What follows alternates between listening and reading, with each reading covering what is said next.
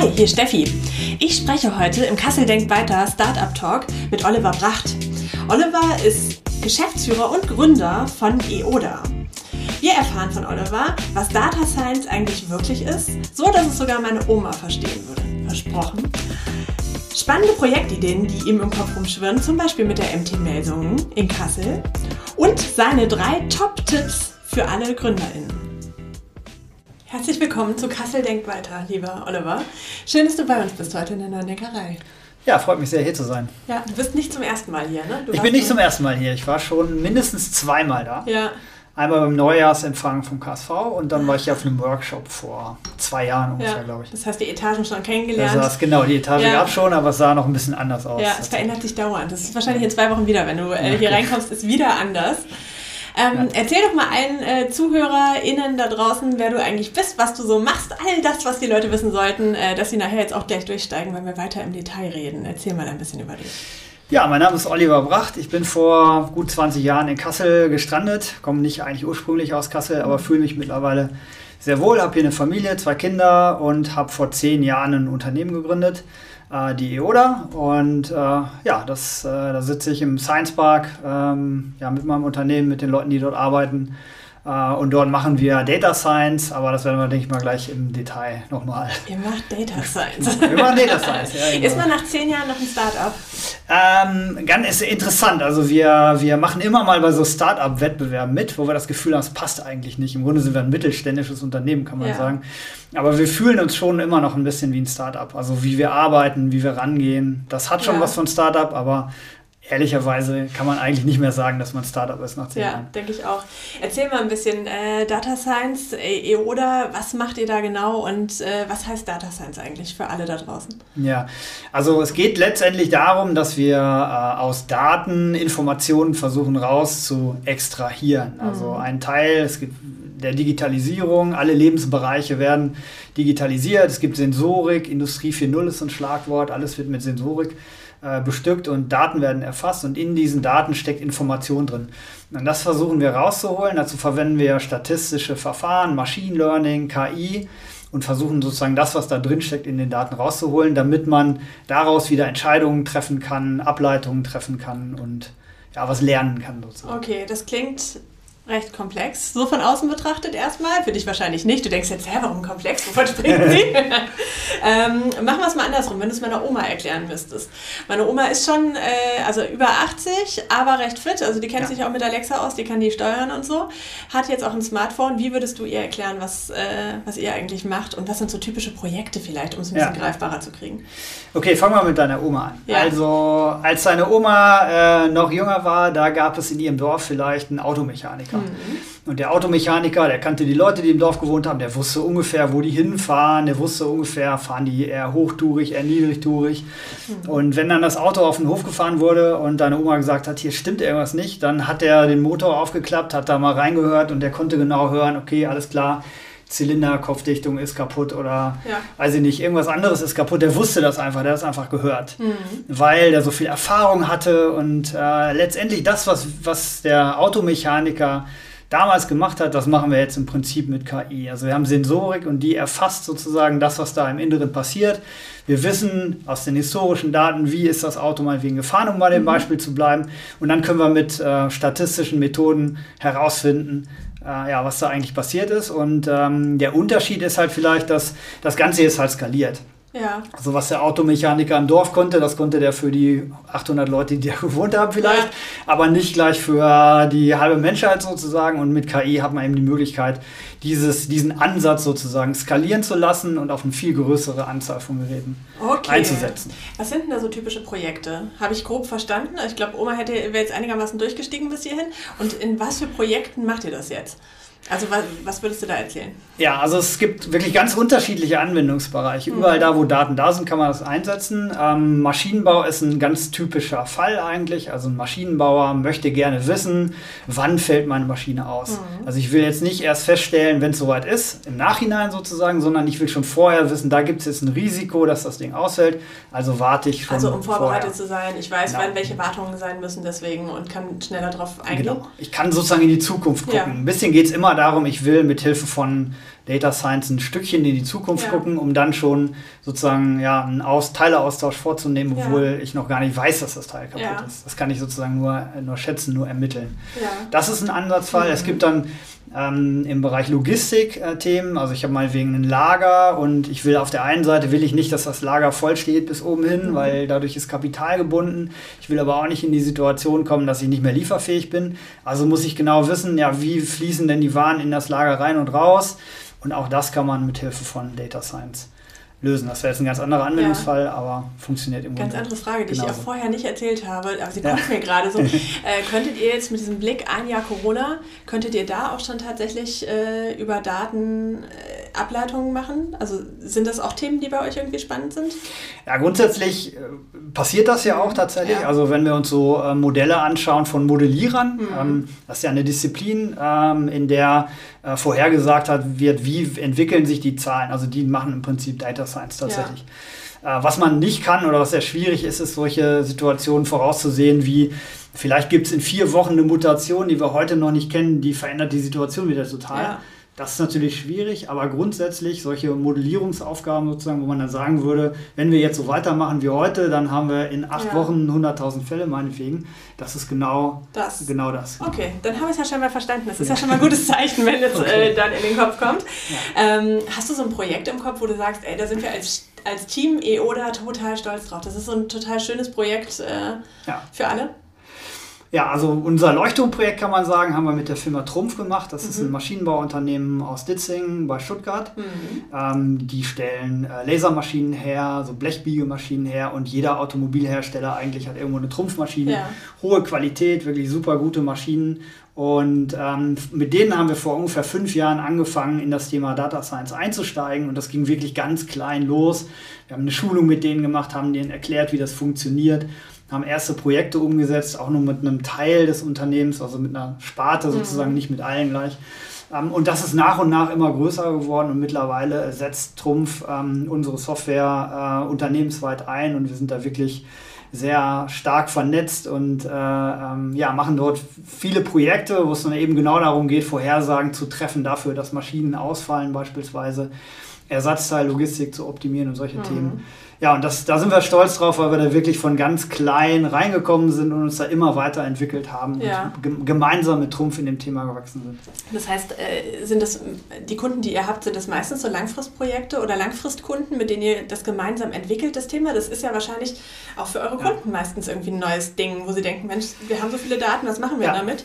Genau, das, das ist oft so. Also es gibt so unterschiedliche Reifegrade, kann man sagen. Es gibt Unternehmen, die sind schon wahnsinnig weit. Also nehmen wir mal sowas wie Zalando zum Beispiel. Ne? Mhm. Da ist Data Science Kern des ganzen Geschäftsprozesses. Funktioniert bei mir sehr gut. Von vornherein, ja. ne? die haben schon damit angefangen. Ja. Also das war schon Teil der Gründung sozusagen. Ja. Und dann gibt es andere, vor allen Dingen traditionelle Unternehmen, die fangen jetzt gerade erst an, die haben irgendwie eine Idee, da könnte man doch was machen vielleicht. Wir haben noch Daten und die liegen mhm. da irgendwie rum und ja, was können wir damit machen? Und da steigen wir dann auch tatsächlich ein und helfen dabei erstmal zu überlegen, ja, was wären denn Anwendungsfälle? Wie könnte man denn die Daten, die da sind, nutzen, um daraus was abzuleiten und dann ja, sowas wie Machine Learning oder KI dann in die Produkte ja. zu integrieren oder in, den, in die Prozesse zu integrieren. Und da helfen wir dabei und das ist dann natürlich schon ein langfristiger Prozess. Total. Es geht erstmal klein los und so kleine Projekte erstmal und dann erste Prototypen, bis man dann in der Produktion ist sozusagen, da vergehen ja. Jahre. Es ist wahrscheinlich ein super spannender Job, weil ihr so total nah in die Unternehmen reingucken ja. könnt, oder? Genau, wir sind ganz nah dran, ja. wir lernen unheimlich viel kennen, wir ähm, wir gucken, wenn wir uns die Daten angucken, die sind ja sozusagen die Repräsentation dessen, was da physisch passiert in den Werkhallen. Ne? Wenn du dir mhm. die Sensordaten anguckst beispielsweise, dann verstehst du einfach, was die Maschine macht. Wir stellen Fragen, wo dann auch die Fachleute oft sagen, oh, okay, das mhm. muss ich auch mal nachgucken, was da passiert ist.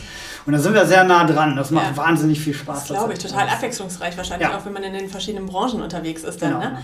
Ich habe mich gerade gefragt, ist es denn tatsächlich so, also meistens kommen Kunden ja zu einem und sagen, ich habe hier folgendes Problem, bitte finde die Lösung. Aber eigentlich haben sie ja die Lösung mit den Daten, beziehungsweise sie, ha sie haben den Input für eine Lösung, ja. wo sie das Problem womöglich nicht, noch gar nicht kennen. Oder? Ja, oft wissen sie nicht so ganz genau. Sie haben Ideen vielleicht, ja. verschiedene Ideen auch aus unterschiedlichen Bereichen, aber sie wissen noch nicht ganz genau, würde das wirklich funktionieren? Sind die Daten gut genug? Ja. Steckt die Information wirklich in den Daten drin? Ja. Dann gibt es auch oft Anforderungen an solche Modelle. Wenn ich eine Vorhersage machen will, beispielsweise, ist manchmal so, ich muss das eigentlich schon ein halbes Jahr vorher wissen. Ne? Ähm, kann ich so lange über so einen langen Zeitraum eine Vorhersage machen, ja oder nein? Das findet man nur raus, indem man es ausprobiert tatsächlich. Ja. Und ja, da können wir natürlich helfen und mit unserer Erfahrung sehen wir dann in, oft schon im Vorfeld, okay, das hat eine Chance auf Erfolg ja. oder da gibt es vielleicht auch mal einen Fall, wo wir sagen würden, sorry Leute, das geht ja. einfach nicht. Sind das so kleine Unternehmen, mit denen ihr zusammenarbeitet oder eher immer so größere, viel Industrie? Also wir haben auf unserer Referenzliste viele Unternehmen, die man wirklich kennt. Ja. Also äh, Rewe ist ein Beispiel, über das wir reden dürfen. Trumpf mhm. zum Beispiel. Obi ist auch ein Unternehmen, mit dem wir mhm. zusammenarbeiten. Also wirklich große Unternehmen. Es sind aber auch viele kleinere mittelständische Unternehmen. Es gibt ja viele, gerade in Deutschland, viele so Weltmarktführer, von denen man noch nie irgendwas ja, gehört hat. Ähm, und für die ist das natürlich besonders interessant weil es nochmal eine ganz neue, eine ganz andere Variante davon ist, wie jetzt quasi KI in die Welt kommen kann. Ja. Wir haben auf der einen Seite diese amerikanisch geprägten Unternehmen aus dem Silicon Valley, die sehr stark von vornherein über KI kommen und wir haben halt so gerade in Deutschland den Mittelstand, der so sehr physikalisch, also das sind Machertypen, Ingenieure und die kommen jetzt aus von der anderen Seite rein sozusagen. Und ich finde ja auch, äh, ich finde dieser große Oberbegriff KI äh, klingt teilweise auch fast ein bisschen spooky. Man denkt irgendwie ja. an Roboter und was da passiert, aber dass es einfach so greifbare Themen sind, das hat man oft nicht auf dem Schirm, selbst wenn man mit dem Thema zu tun hat, habe ich das Gefühl. Also wir verwenden den Begriff KI eigentlich auch ein bisschen ungern, ja. ehrlich gesagt, weil er Assoziationen weckt, die gar nichts mit der Realität zu tun ja. haben. Es geht eigentlich darum, ja, sozusagen Maschinen, Computer lernen aus Daten Zusammenhänge zu erkennen. Das ist nicht intelligent oder oder so, sondern das ist im Grunde eine weitere Form von Automatisierung. Hat mit mhm. Intelligenz aber nicht viel zu tun, und, ähm, aber diese Assoziation wird natürlich sofort geweckt. Wenn man ja. KI hört, denkt man auch, ja, was ist denn KI im Verhältnis zu menschlicher Intelligenz? Aber das ist eigentlich gar nicht das Problem. Das also, muss ich irgendwie ergänzen. Führt so ein bisschen in die Irre, ja. Irre. Äh, der Podcast heißt Der Kassel denkt weiter. Äh, hast du so ein äh, Traumprojekt für Kassel, wo du sagst, boah, das würden wir gerne mal machen. Das wäre total spannend, einfach mal so da reinzugucken, ein anderes Thema oder so, aber ja. da könnten wir was für Kassel machen? Also ähm, was ich persönlich total spannend finde, ist so der Bereich Sport, also mhm. Analyse ähm, von, von Sportsettings. Und wir haben mit der, mit der MT Melsung, mhm. ähm, also es ist jetzt nicht direkt Kassel, aber das will ich jetzt mal naja. zu zählen. Ja. Im Herzen. Nordhessen, ja. Ähm, mit denen haben wir schon Projekte begonnen, wo wir so angefangen haben, schon erste Daten zu analysieren. Und das ist so ein, wo wir intern auch immer mal ein bisschen davon träumen. Da hat man wahrscheinlich Bock drauf. Ich ja, meine, also ja so, wir sind wieder so Champions League Finale, irgendwie ja. entscheidende Situation und dann können wir vielleicht nochmal sagen, ja, unsere Analyse ja, wir gehen. Die Analyse sagt das. Jedes Mal. Herr Trainer. Wenn es dann funktioniert, wäre natürlich super. Das ist natürlich viel greifbarer. Ich meine, es ist ja äh, cool, dass man irgendwie Industriemaschinen versteht und äh, auslesen kann, aber da, da sieht man ja gleich das Ergebnis im besten Fall noch. Ja, Handball bietet sich tatsächlich an. Es ist halt ein Spiel, wo viele Spielzüge passieren, wo man analysieren kann, wie agiert der Gegner. Aber erzähl mal so ein bisschen, was, was könntet ihr da tun? Also wie, welche Themen greift man da auf? Na, was man machen könnte, wäre, man nimmt sozusagen historische Spielsituationen, mhm. ähm, dann würde man analysieren, welche Mannschaft spielt welche Spielzüge, wie schließen dann die Werfer ab, wo werfen die in der Regel hin. Also Dinge, die sozusagen heute auch schon per per Videoanalyse gemacht äh, werden, aber das kann man computerunterstützt machen, um dann ja. halt zu sagen, in bestimmten Situationen reagieren halt Gegner auf eine bestimmte Art und Weise. Um dann quasi. Und wenn man das weiß, dann oder man kann anhand von sozusagen physikalischen Daten der Spieler, wenn man den Blutdruck meinetwegen misst, sieht man, okay, der Spieler, der ist gar nicht mehr richtig fit, den müssen wir rausnehmen. Ja. Man sieht es ihm noch nicht an, der merkt es auch selber noch nicht, aber anhand der Daten können wir es erkennen. Das ist krass. Und, ähm, das heißt, ihr würdet quasi ja. den Input äh, für den Spicker äh, vom Trainer, den er in, äh, in der Hosentasche hat, für äh, das kleine Timeout, da könntet ihr quasi die, den Input für liefern. Also, genau, also sind, wir träumen ja gerade ein bisschen, ja. das ist ja, das der Ansatz. Aber man muss auch klar sagen, von daher passt das Beispiel auch ganz gut. Wir wollen nicht selbst der Trainer werden. Ne? Also wir ja. haben nicht die Idee, dass da jetzt ein Computer sitzt, der. Trainer ist, sondern wir wollen dem Trainerteam unterstützen, wir wollen dem Trainerteam helfen. Und das ist auch genau der Ansatz, den wir in unseren KI-Projekten sonst fahren. Es geht uns eigentlich selten darum, dass wir sagen, wir wollen hier eine KI hinsetzen und die macht jetzt den Job, den vorher Menschen gemacht haben, sondern das sind in der Regel Unterstützungssysteme, sozusagen, die dabei helfen, gute Entscheidungen zu treffen. Total spannend. Jetzt, äh, ich glaube, so langsam habe ich wirklich jetzt äh, geblickt, was ihr macht. Ähm, wir machen mal eine kleine Zeitreise zurück. Äh, die Daten hast du wahrscheinlich noch im Kopf. Äh, da brauchst du auch keine Auswertung für zehn Jahre ungefähr. Äh, du hast gesagt, äh, die EODA wurde vor zehn Jahren ungefähr gegründet. Ja. Ähm, erzähl mal so ein bisschen, wir sind ja hier im Startup-Podcast, erzähl mal ein bisschen so von der Gründungsphase. Wie kam die Idee? Wie seid ihr rangegangen? Was waren die ersten Schritte? Also die Idee äh, kam eigentlich so, dass mein Co-Gründer Heiko Mirtsch und ich, wir haben mhm. zusammen das Unternehmen gegründet, sind jetzt beide auch noch äh, Geschäftsführer. Ähm, wir haben im Herbst vor der, also gegründet haben wir am 3. Januar 2000 2010. Ja. ja.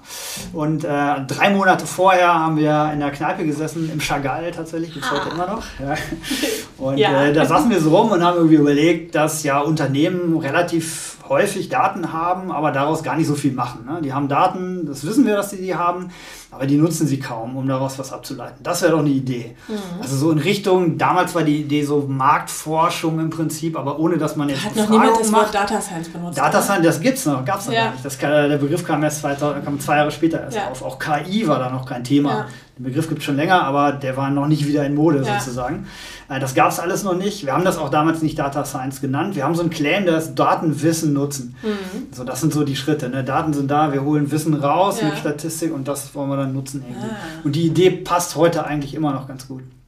Ja, und das war so die, die, die erste Idee. Und dann war das, wir waren beide in Jobs und das ging dann wirklich ganz schnell. Wir haben gesagt, okay, super Idee nach Hause gefahren, Businessplan geschrieben, drei Monate später gegründet. Also das übliche fertig. Das war, genau, also ja. es hat dann nicht so wahnsinnig lange ja. äh, gedauert mehr und ja, klar haben wir natürlich nochmal überlegt, wollen wir das wirklich machen, aber da war eigentlich relativ schnell klar, die Idee liegt eigentlich auf der Hand. Das äh, war genau die richtige Zeit, weil man merkte schon, der Wind kam so ein bisschen auf in ja. die Richtung, aber der Markt war noch nicht sozusagen richtig besetzt. Und dann haben wir einfach mal haben wir einfach mal gemacht. Gemacht. Ja, äh, wie groß ist euer Team heute? Wir sind so 50 Mitarbeiter im Moment. Wie seid ihr damals gestartet? Erstmal ihr beiden? Zu zweit, ja. Und langsam rein.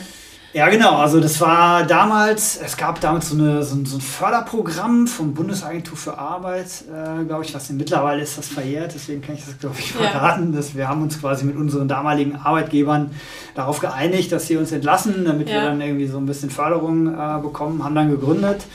Und äh, da hatten wir so für die ersten sechs bis neun Monate so, so eine gewisse Basis. Ja. Ähm, aber wir hatten nicht von Anfang an so die Vision oder die Idee, wir sind jetzt Unternehmer und wir wollen mhm. jetzt ein mhm. Unternehmen gründen und wir wollen skalieren und wir wollen ja. Weltherrschaft, sondern wir waren einfach nur zwei, die mal gesagt haben, da gibt es eine Idee, lass uns da doch mal was, was machen. Ja. Und dann ist das erst so nach und nach passiert. Und irgendwann war uns klar, wir sind jetzt nicht mehr nur Selbstständige, sondern wir sind auch Unternehmer. Ja. Und das ist was ganz anderes. Ja. was ist denn der Unterschied für dich dazwischen? Also wann hast du gemerkt, okay, jetzt sind wir Unternehmer und was heißt das für dich? Also ich habe das gemerkt, nachdem ich schon mindestens ein bis zwei Jahre war, glaube ich. Mhm. Ähm, da, ich kann mich noch so grob erinnern, es gab mal eine Diskussion, da hat das jemand aufgebracht und da ist das mir so wie Schuppen von den Augen gefallen. Ja, ah, ja, logisch, klar. ja. Ähm, naja, der Unterschied ist, als Selbstständiger wie ein Freelancer, vielleicht sorgst du halt für dich und mhm. vielleicht auch noch für, für eine weitere Person oder so, deine Familie, klar. Aber es ist ein viel begrenzteres Umfeld, für das ja. du sozusagen Sorge trägst. Aber als Unternehmer hast du ja wirklich eine, eine Familie sozusagen. Ne? Ja. Also nicht, nicht nur eine, eine System, Familie zu Hause, ja. sondern das ist ein System, ähm, wo du eine ganz andere Verantwortung hast, auch für die, für die Mitarbeiter, dass es denen gut geht, dass alles okay ist. Ähm, und ja, da, da geht eine ganz andere Verantwortungsgefühl erstmal mit einher. Ähm, und das ist schon was, wie gesagt, das habe ich erst nachträglich realisiert, dass das passiert. Hat dir das damals irgendwie Angst gemacht, als du es dann realisiert hast? Oder hast du gedacht, läuft ja bis jetzt? Ja, das, ich habe es ja sozusagen erst gemerkt, nachdem ich schon im Wasser ja. war, sozusagen. wenn, wenn, ich, wenn mir vorher jemand gesagt hätte, also wenn, sobald ihr mehr als fünf Mitarbeiter habt, wird sich da was verändern. Mhm dann äh, wäre ich vielleicht nervös geworden. Aber das habe ich erst, wie gesagt, ein bisschen später ja. realisiert. Ähm, äh, erzähl mal so ein bisschen, hast du schon immer geahnt, dass du irgendwann gründen wirst, dass du irgendwann Unternehmer bist oder kam das auf einmal einfach so und eigentlich warst du eher auf der Sicherheitsseite? Na, auf der Sicherheitsseite war ich, glaube ich, eher nicht. Ja. Also schon noch nie vielleicht. Ja. Also ich habe angefangen zu studieren, ähm, da habe ich Philosophie und allgemeine Rhetorik studiert. Mhm. Und wenn meine Eltern mich gefragt haben, ja, was kann man denn damit machen, dann konnte ich nur sagen, weiß ich auch nicht, aber es interessiert mich einfach. Ja. Und das ist, glaube ich, erst grundsätzlich eine ganz gute Idee, aber einen gewissen Mut erfordert es ja schon. Also ja. dann einfach später mal zu sehen, was daraus wird. Ähm, und ich hätte, also die Frage habe ich schon das eine oder andere Mal gestellt bekommen und ich habe sie eigentlich immer beantwortet mit, naja, im Grunde mir geht es um das Thema. Ich will ja. nicht unbedingt Unternehmer sein oder so, sondern ich finde das Thema total spannend. Und das stimmt auch. Aber wenn ich so im Nachhinein gucke, dann sehe ich doch, dass es einfach Stationen gab in meinem Leben, wo ich immer wieder irgendwie so Selbstständigkeitsaspekte hatte.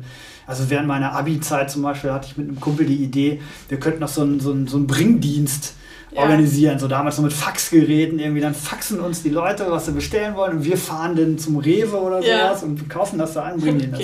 30 Jahre zu früh, ne? Genau, ein bisschen zu früh. Aber was witzig war, wir hatten einen Termin bei dem Leiter des lokalen Supermarkts in unserer Stadt und da sind wir dann hingefahren und dann hat er uns eine äh, Frage gestellt, mit der wir überhaupt nicht gerechnet haben, nämlich, ja, was macht ihr eigentlich, wenn es funktioniert? Wir haben immer gedacht, ja, ob das wohl funktioniert oder ja. was, ne? wahrscheinlich klappt es gar nicht und so. Aber der war, war das Risiko des Erfolgs. Ja. Das war ein Aspekt, den hatte ich vorher überhaupt nicht. Achtung, Achtung, das könnte auch gut genau, gehen. Genau, das ja. könnte. Machen. könnte ja klappen, mal, hm. mal testen, ja. Naja, daraus ist dann am Ende nichts wirklich geworden. Ähm, als ich nach Kassel gekommen bin, habe ich in einer Booking-Agentur gearbeitet, so eine Konzertagentur, ja. die für Bands Touren organisiert ja. hat. Das war schon eine Selbstständigkeit, die ich neben, ähm, ja, neben meinem Studium gemacht habe. Habe dann ja. auch so als Freelancer für verschiedene Sachen gearbeitet. Also ich war schon immer irgendwie doch eher freier unterwegs vielleicht. Und trotzdem würde ich sagen, ähm, der, es gibt ja sozusagen den inhaltlichen Aspekt des Unternehmens und dann den unternehmerischen Aspekt, dass ja. mich der innerliche Aspekt aktuell vielleicht mehr interessiert oder mehr pusht sozusagen als die, die also, Gründung selber. also das, was ihr tut. Das, was wir machen. Genau. Ist äh, für dich persönlich genau. wichtig. Ja. Kann ich gut nachvollziehen. Ähm, kannst du noch, wenn du jetzt diese zehn Jahre wieder zurückdenkst, ähm, hast du Punkte im Kopf, wo du sagst, das hat uns ganz besonders geholfen damals? Oder mir? Mm, also eine Sache, die, glaube ich, wirklich hilfreich war für uns, war, als wir uns dann überlegt haben, ja, wo gehen wir denn hin? Wo, wo, wo ist unser Unternehmenssitz? Da sind wir ins FIT damals gegangen. Ja. Den Science Park gab es noch nicht. Und da war ja der Aspekt, oder ist auch heute noch so im Science Park ja ähnlich, zu sagen, du kannst jetzt erstmal ein Büro mieten, wo dann so, keine Ahnung, ein, zwei Personen sitzen und dann kann man da so reinwachsen ja. irgendwie. Und das war eigentlich total gut. Ja. Uns, weil wir dann nicht das Problem hatten, okay, wir müssen jetzt schon irgendeine Bürofläche mieten, die wir noch gar nicht brauchen oder sowas. Ja. Oder Man wir ziehen alle nicht planen, was in zehn Jahren ja. ist. Ne? Das war wirklich ein, ein, wichtiger Aspekt. Wir hätten wahrscheinlich trotzdem gegründet, wenn wir das nicht gehabt hätten. Ja, aber das aber war, war schon hilfreich. Das war gut. Dann war natürlich die Förderung super. Also unsere Förderung war ja jetzt eher so ein bisschen unkonventionell, sag ich mal. Nicht klassische Start-up-Förderung, aber so die ersten, erste Zeit ähm, über die Runden zu kommen, das ist schon sehr hilfreich. Die Sicherheit haben. So, es gibt übrigens genau. heute noch, vielleicht für alle da draußen, da kann man sich bei der Bundesagentur für Arbeit auch informieren. ja, genau. sind doch, glaube ich, immer noch so sechs oder neun Monate. Also vor ein paar ja. Jahren war das auf jeden Fall so. Ja. Man muss sich nicht unbedingt kündigen lassen, es gibt da Tricks. Ja, okay. Ja. Wie gesagt, ich hoffe, es ist verjährt. Ja, ja, bestimmt. naja, und ähm, genau, was war noch ähm, relevant? Also wir hatten, wir konnten über unsere ähm, alten Arbeitgeber damals äh, da konnten wir so erste Kunden mitnehmen, also auch freundlich. Ne? Wir haben mhm. nicht weggenommen, sondern wir haben da einfach für, als freie Mitarbeiter von unserem alten Arbeitgeber gearbeitet. Das war auch sehr hilfreich. Und was ich persönlich super fand und auch wichtig fand, war, ich habe nicht sofort gegründet. Also wir gelten offiziell als Ausgründung der Uni Kassel. Ja. Ähm, aber ähm, ich habe vorher in verschiedenen Unternehmen gearbeitet. Mhm. Und das fand ich wichtig. Also jetzt direkt von der Uni ein Unternehmen zu gründen, ja, da also gibt es einfach gewisse Erfahrung. Erfahrungen, die man vielleicht machen ja. sollte, bevor man loslegt. Was, was, sind das für Erfahrungen, wenn du jetzt überlegst? Also ich würde das nämlich auch sagen, direkt aus der Uni ist schwierig, weil man auch noch nicht so richtig weiß, wie diese Businesswelt tickt. Das würde ich ja, mal genau, sagen. Genau, darum geht es, glaube ich. Also so, ähm, ja, wie, wie, wie gestalte ich Verträge, wie mache ich Verhandlungen und so. Das kann man sicherlich alles theoretisch lernen, wie stelle ich einem Kunden ein Produkt mal vor oder sowas. Aber wenn ja. ich da Leute habe, die das schon 20 Jahre gemacht haben, ich kann da mitfahren, kann mir das angucken, das, das ist einfach nochmal was ganz anderes. Das ich also, auch. Ja. Ähm, es gibt ja auch viele Beispiele, wie es anders funktioniert, aber also ich kann für mich sagen, das war eine gute Sache, das so rum zu, zu ja, machen. Ja, denke ich auch. Ähm, ich habe auf meinem Spicker stehen äh, deine persönlichen drei Tipps für alle GründerInnen da draußen. Jetzt hast du eigentlich gerade schon ganz viele Ratschläge okay. gegeben. Aber kannst du noch sagen, so drei, wo du sagst, die will ich aber gerne nochmal einen mit auf den Weg geben? Mhm. Das hätte mir geholfen, wenn ich es gewusst hätte. Okay, dann muss ich nochmal kurz überlegen. Du hast ja, als du ja. rausgegangen bist, gesagt, ich soll überlegen. Genau, überleg mal hier so ein Speck, da, ich, steht nichts. Da habe ich, hab ich irgendwas anderes überlegt, glaube ich. Ja. Das nicht. Ja, was, äh, was sind Tipps? Also, ich glaube, es ist gut, dass man für das für das Thema, mit dem man gründet, muss man wirklich brennen. Also mhm. das ist, ähm, also jetzt sich zu überlegen, ich will irgendwie ein Gründer werden oder eine Gründerin werden, weil ich mal ein Unternehmen haben möchte oder weil ich vielleicht mal irgendwann ein Boot oder ein Flugzeug ja. oder, oder so, so solche Aspekte mir wichtig sind. Ich will viel Geld verdienen oder so. Ich glaube, das das funktioniert nicht unbedingt, ja. äh, sondern es muss einfach so sein, dass das Thema, mit dem man rausgeht als Gründer, als Gründerin, dass man dafür echt brennt. Ja. Und wenn man dann bereit ist, dafür wirklich Energie reinzustecken, dann braucht man Glück, ist auch ein Klassiker. So, ne? ja. Also es kann sein, es war eine super Idee und funktioniert trotzdem nicht. Oder falsches Timing. Oder, oder falsches Timing, da gibt es tausend Gründe. Also man sollte sich vielleicht auch nicht sofort entmutigen lassen. Und, und ein Punkt vielleicht, den wir auch als EODA ähm, von Anfang an eigentlich gut gemacht haben, glaube ich, ist, wir sind ins kalte Wasser gesprungen. Also wir sind mit Sachen rausgegangen, von denen wir sozusagen in Anführungszeichen gar keine Ahnung haben. Ja. wir haben gesagt, so, wir machen jetzt eine Schulung für Machine Learning äh, mit einer Programmiersprache, wo wir, als wir das angeboten haben, noch gar nicht wussten, wie das geht. Mhm. Also wir haben einfach gesagt, okay, wir, wir, wenn wir damit rausgehen, müssen wir es ja irgendwie auch liefern. Ja. Haben wir dann auch geliefert, aber wir haben sozusagen nicht gewartet, bis alles perfekt war und dann sind wir raus, sondern wir haben einfach schon mal das kalte Wasser riskiert. Und ja. das war gut. Das kann, kann, kann auch schief gehen, aber für ich uns glaube, war das, das ist vielleicht auch das, was euch äh, immer noch äh, im Start-up-Dasein äh, da sein lässt, ja. äh, diese Denke, weil das ist ja tatsächlich nichts, was man in den klassischen Traditionsunternehmen eigentlich lernt. Ne? Also man macht das Produkt fertig und geht dann irgendwann an den Markt und das ist ja, ja schon ein Unterschied zu dem. Ja, genau. Also so eine gewisse, ja, wie soll ich sagen, ähm, ähm, Größenwahn ist vielleicht nicht ganz der richtige Begriff, aber ja. irgendwie so eine, so eine ähm, eine, eine, Überzeugung, die nicht so wahnsinnig viel mit der Realität zu tun hat. Sich auch was zuzutrauen, zu sagen, ich mach, mach das einfach, ich probiere ja. das einfach mal, wir was gehen soll, einfach mal Was soll im schlimmsten Fall passieren? Was soll ne? schief gehen? Ja, ja. Kann, vielleicht klappt es nicht, aber ist auch egal. Ne? Ja. Und äh, der, gerade wenn man anfängt, ist das Risiko auch relativ klein. Ja. Also, ne? also was, was soll schon passieren? Und ähm, da nicht zu viel sich Gedanken darüber zu machen, das glaube ich, ist auch ein Klassiker wahrscheinlich. Haben wahrscheinlich schon 100 andere gesagt, nee. aber. Nee, nee tatsächlich okay, nicht, aber, ja. aber das ist, ähm, das kann ich wirklich äh, mitgeben und, und so dieses kalte Wasser hat sich bis heute bei Oda noch so ein bisschen als Metapher ja.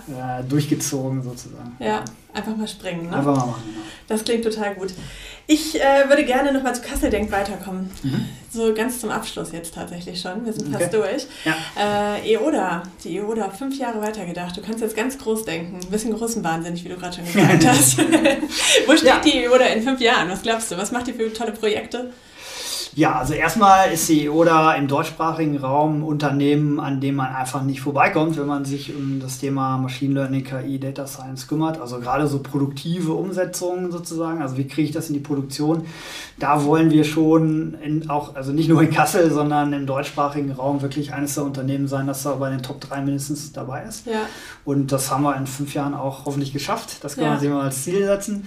Auf jeden uns auch alle merken, die Top 3. Ja. Top 3, genau. genau. Ja, und äh, genau, wir werden auf jeden Fall auch in Kassel bleiben. Das ist, ja. ist unser Plan. Das ist halt sozusagen strategisch gut gelegen ja. in der Mitte von Deutschland. Wir haben viele Projekte überall in Deutschland. Das passt ganz gut. Ähm, ja, und da wollen wir relevant sein und wir wollen dieses Thema sozusagen weitertreiben. Also wir haben ja. eine, eine Idee davon, wie es gut werden könnte mit der KI. Und die wollen wir voranbringen. Und das geht auch über das Unternehmen hinaus. Also das ja. hat auch so ein bisschen einen gesellschaftlichen Impact, wenn man so ja. möchte.